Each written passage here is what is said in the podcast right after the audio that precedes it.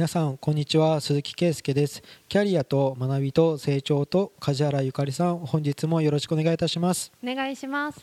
今週の質問ははい。えっ、とお客さんからあったんですけどはい。社員をうん。外注にできないのかっていう。うん。なかなかえこれはえぐい質問ですか？みたいに。まあでもちょっとずつ増えてますよね。経営厳しいですか？みたいな。うんそういう感じで質問を受けた時に、うん。まあ、よくあるのは比較表を作ったりするんですよね。うん。従業員に雇用した場合と外注だったらこうやって払う。うんっていうのが外注だったら消費税が乗っかりますよねとかうーんと従業員だと社会保険うん。厚生年金があるととかまあ労働法に縛られる残業代の請求がある有給休暇があるとか今回のそういう質問をしてくる人の中で一番多いのはうん。社会保険料の削減うん。と従業員に払ってる給与っていうのはうん。消費税がかからないってなると消費税が丸々負担してることになるんですよ。1割。うん。そういう、まあ、経費的に辛いっていうのをこのタイミングでちょっとコロナでずっと夏前から赤字垂れ流しててうん。もう今まで意地だと思ってた。なんか大企業だとこれぐらいの社会保険料とかうん。払ってくっていう、まあ、会社を大きくしたかった。の中でうん。それぐらいのことをなんかできないんだったらちゃんとした会社じゃないと思ってたけどもう無理だみたいなことで抜本的にやりたいっていう。うんいや従業員からしたら僕ら切り捨てられるんですか？みたいなそういうネガティブなはい。風に捉えられちゃうかなって思うじゃないですか。そうですね。だからメリットがあるよううにん。比較表ができるのかって言ったら、まあ消費税例えば月30万を月33万円になる。なんか最初の報酬がみたいな。うんとかだだけど自分で確定申告をするとか、ん 厚生年金がないぞ。うん。じゃあ65歳から厚生年金ってどれぐらいもらえるんだとか、うん。そこら辺をカバーするだけじゃあ外注にした時に支払い額を増やす。うん。ってことは今から20年ぐらい勤めれるんだったら今から例えば5万円もらえる、20年。うん。厚生年金を年金をなんかこう月8万円ぐらいの厚生年金を10年死ぬまで受け取れる。な例えばうん。75で死ぬとか、うん。どっちが得かなとか、うん。あー数字のマジックな感じがしてきて、まあうんそうですね。うん。だってあの障害年金とか遺族年金とかあるんすけどとか、ん。そういうのは一切あ触れずにね。比較表には入るうん入らずに、うんで会社側が半分負担してるっていうのもうん。従業員は関係ない話じゃないですか。うん。うん、有給休暇も何日分とか足さないんですか？とかなんかいやでも手取りが増える方にとかうん。だからちょっとほ厚生年金がないからここ足すよとか。ううんんみんなどう思うのかなって思いながら。うん。一番はうん。だってメリットないもんもうっていうふうにうん。言われたのが経営者側はねその正社員のメリットって比較表を作った時にはいやっぱ外注だったら忙しくて断りますとかうん。そういうのがある。はい。だけど正社員は断らない。うん。とか長く勤めてくれるから。うん。長く仕事をやってくれと、まあ、習熟していくっていうか、ううんちのこと分かってくれる。うんあれ待てよ。最近みんなんそんな終身雇用崩壊してるって言ってるのに、うん。長く勤めてくれるっていうこのメリット書いてる時点で弱いなってちょっと思っちゃったんですよ、うんどうですか？うん。うん正社員としてのメリットって長く勤めてくれるってもう言えるのかって。言えないね。言えないですよね。言えないも何なんだろう。うーん。長く勤めたいと思ってる人がいないわけではないので今も。みんな気持ち的には思ってると思うんですよねそんなに利転職をしてうん。コロコロ変えるよりうん。いいとこに長く勤めたいわっていうのはうん。別に本音であると思うんですけどますいますたくさん。でも情報が多くて他の方がいいんじゃないかなとかうん。こんな扱いをされるんだったらとか私のこの給与低いなって思うんだったら他探すっていう文化にもうなってるのではい。長く勤めてくれてます？今？みたいな。そうですね。なんか技術職の本当手に職系のうん。何年もかけって技術を身につける系のところは長い傾向にあるんです今も。1年で辞めたところで何にも残らないからその人に、うん。だから本当に何年もやらないと身につかないとかそういう系は長さが多分うん。売りになるけど、まあ、減ってますよねそういうところは。なんか本当に定時退社とかその収入の安定とか、はい。そういうのを感じてもらわないとその最近ネットで見た「はい、鬼滅の刃うんうん」の見ましたよね映画見ました。例えば赤座くんみたいな ネタバレちゃダメなんですけど、ネタバレもいいですよね。いやいやいや 人によってはよくないダメ？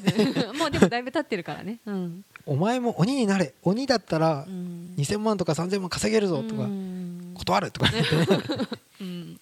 定年定年退社までうん。こう家庭が円満でうん。収入もうん。安定してるこれが尊いんだってうん言ってことはあるそういうメリット。いやいや今そんな会社ないでしょみたいなネットのなんかそういうのを見た時にいやうん面白いなと思っていや鬼殺隊のあの煉獄さんはて書いてる人がいたんですね。いやなんかそれをみんなでディスってたんですよ。あれがなんかコンサルになれば これぐらい稼げるなるほいやメーカーで勤務しててうん。年収800万のこれがいいんだとか言ってうん。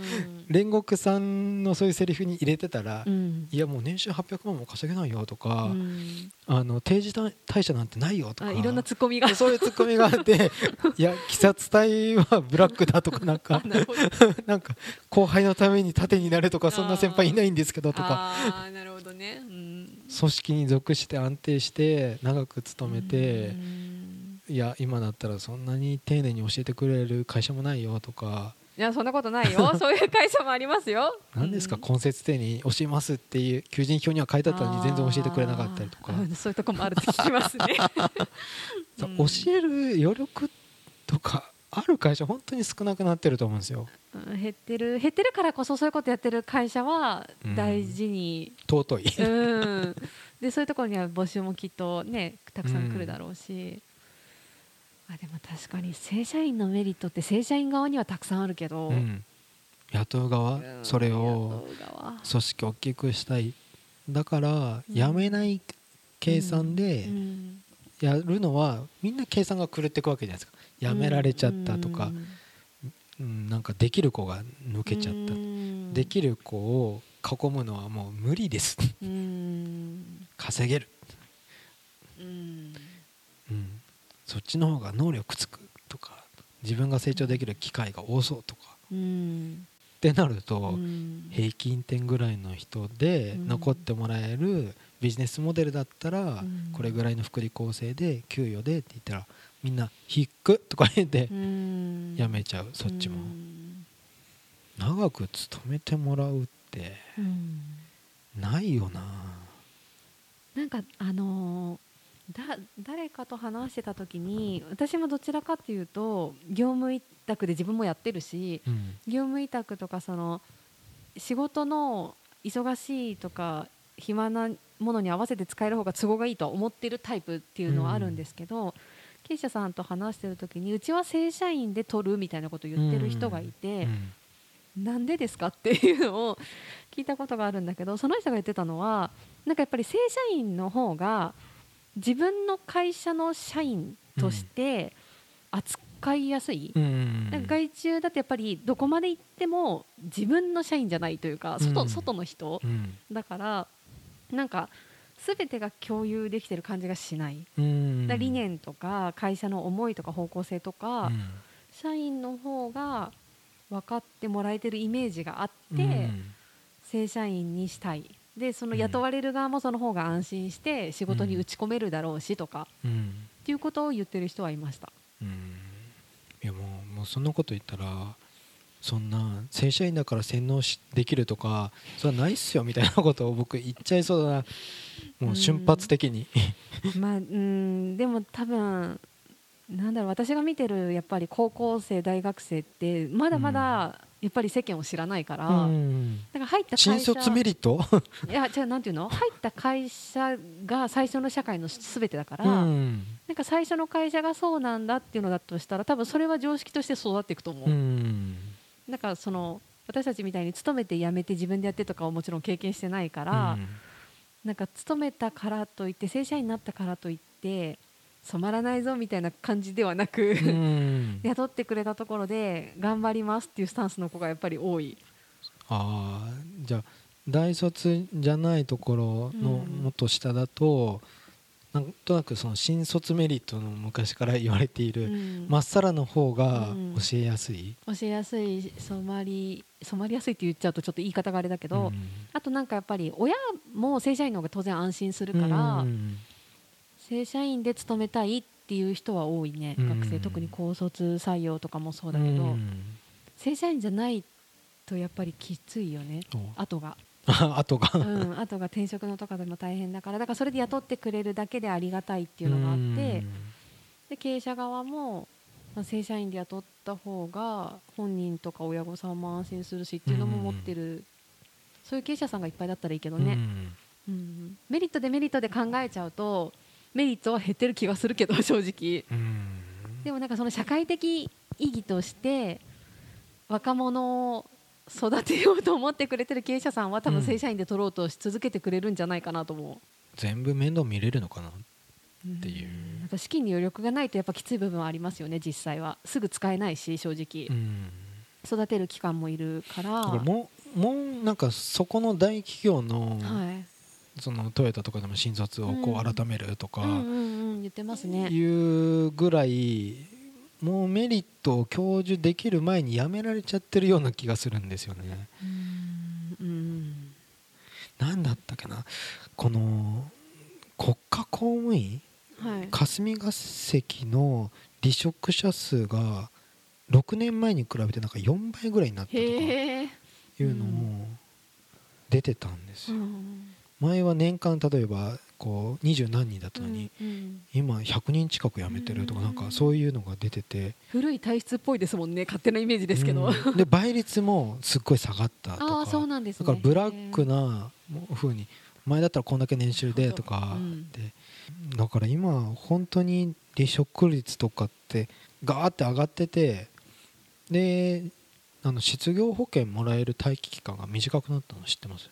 あ知らない。自己都合退職前3ヶ月？の待機うんが3ヶ月だ今あの今年の10月から2ヶ月になったんですよ。それはなんかまあ離職とか転職するのを肯定的にちゃんと扱ってあげようって言って待機期間を短くしたんですよ。へえコロナじゃないんですね。コロナじゃなくて。だからまあそれはいいのかなと思いながら、うんうんだから本当に国も転職が当たり前みたいになってく世の中にっていうので長く勤めてくれるよりも業界っていうかそこの本当に財力次第、うん。4045とか管理職にやなってもらった後に払っていけれるのかとか人が能力上がっていくところはまだいいじゃないですか、うんうん投資してる若者にっていうか、伸びてないところ。伸びてな伸びてなくて居座っちゃったなこの人みたいなのが。会社ありますよね、うん、そうなると長くいてもらっちゃ困るみた困るいな。困る、うん、うん。でそういうところがあの早期退職とかなってくんですよね。外注にしたいとかうん。まあ多分電通もなんか個人事業主を何人もする計画でとかそれって可能なんですかね？みたいなことをうんなんかネットで見て、まあ、希望とか合意があったら、うん。あればいいと思う、うん。まあ、そんなにすごいなんかどう見ても生理解雇ですかみたいなことうんじゃなかったら。見せ方次第ですよね。だってなんか週3を導入した週3社員で聞こえいいけど週5払えなくなったんでしょとかフルタイム。金融機関とかね今うん週4とかありますよね。うん。確かにね。だからだんだんとうん。もう低低成長のうん。なんか高度経済成長の時のビジネスモデルみたいなこの人件費はこうやって右肩で昇給していくとかうん。そういう文化を捨てないとうん。やっていけれない。退職ってちなみに、正社員は、えっと、最低2週間前でしたっけ？ん？2週間前までに言わなきゃいけないんでしたっけ？ルールって。うんと法律？法律はそうですね、い、やでい言わないといけない。言わないといけないのはうん。うんといや就業規則で勝手に決める。なんかそこが正社員だと長い？アルバイトさんとか業務委託より。でも1か月前に言ってくれみたいなのが。じゃあ同じか。あなんか。多分縛って縛れるってことですか？あそうそうなんか業務の引き継ぎとかその安定性を考えた時に正社員の方がいいメリットってそういうところにあるかなと思ったけど今あんま変わらないってことですね。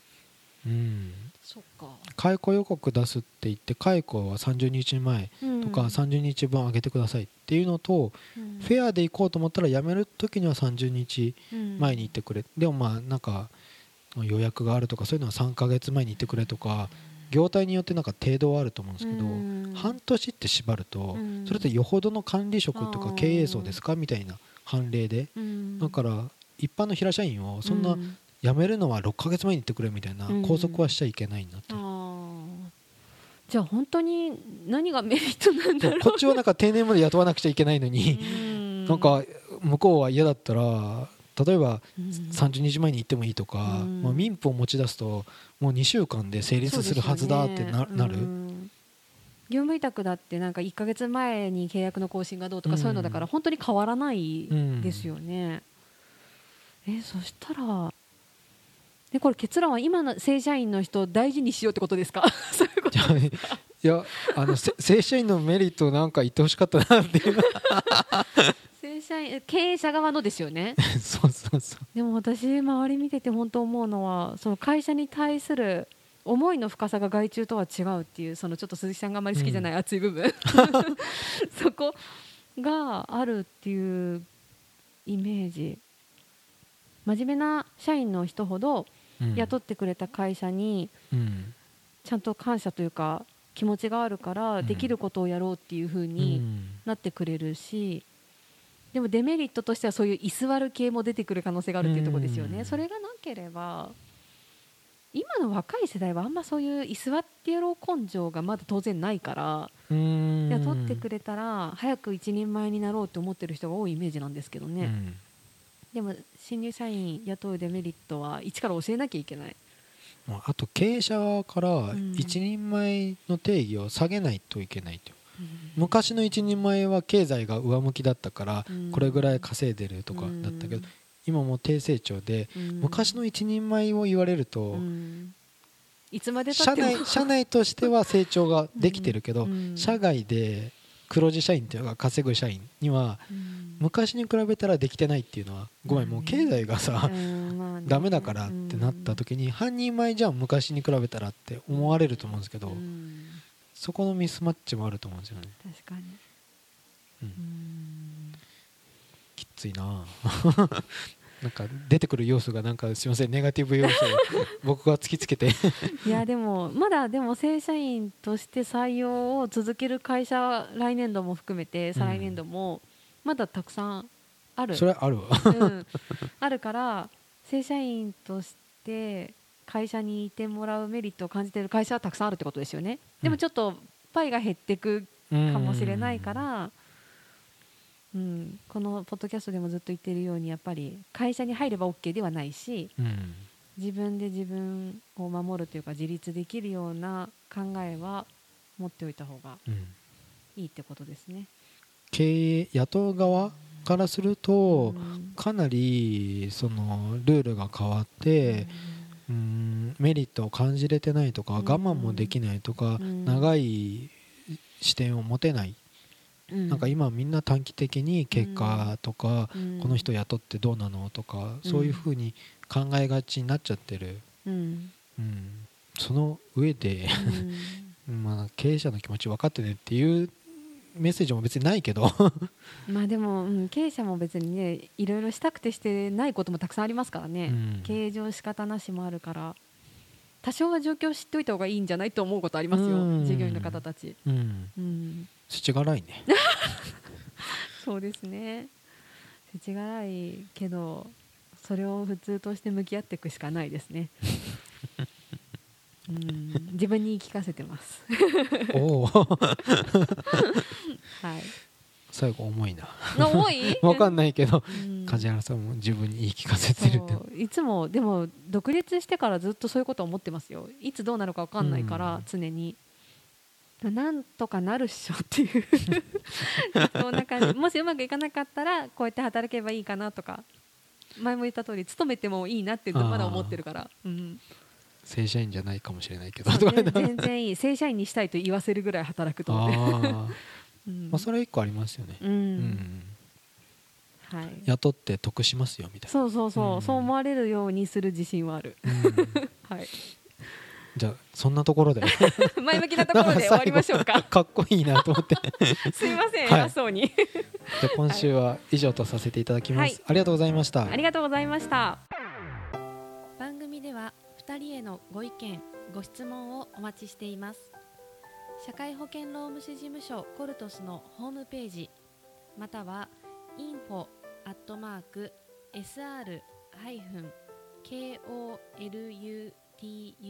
sr.com info at mark sr-coltos.com へお問い合わせください。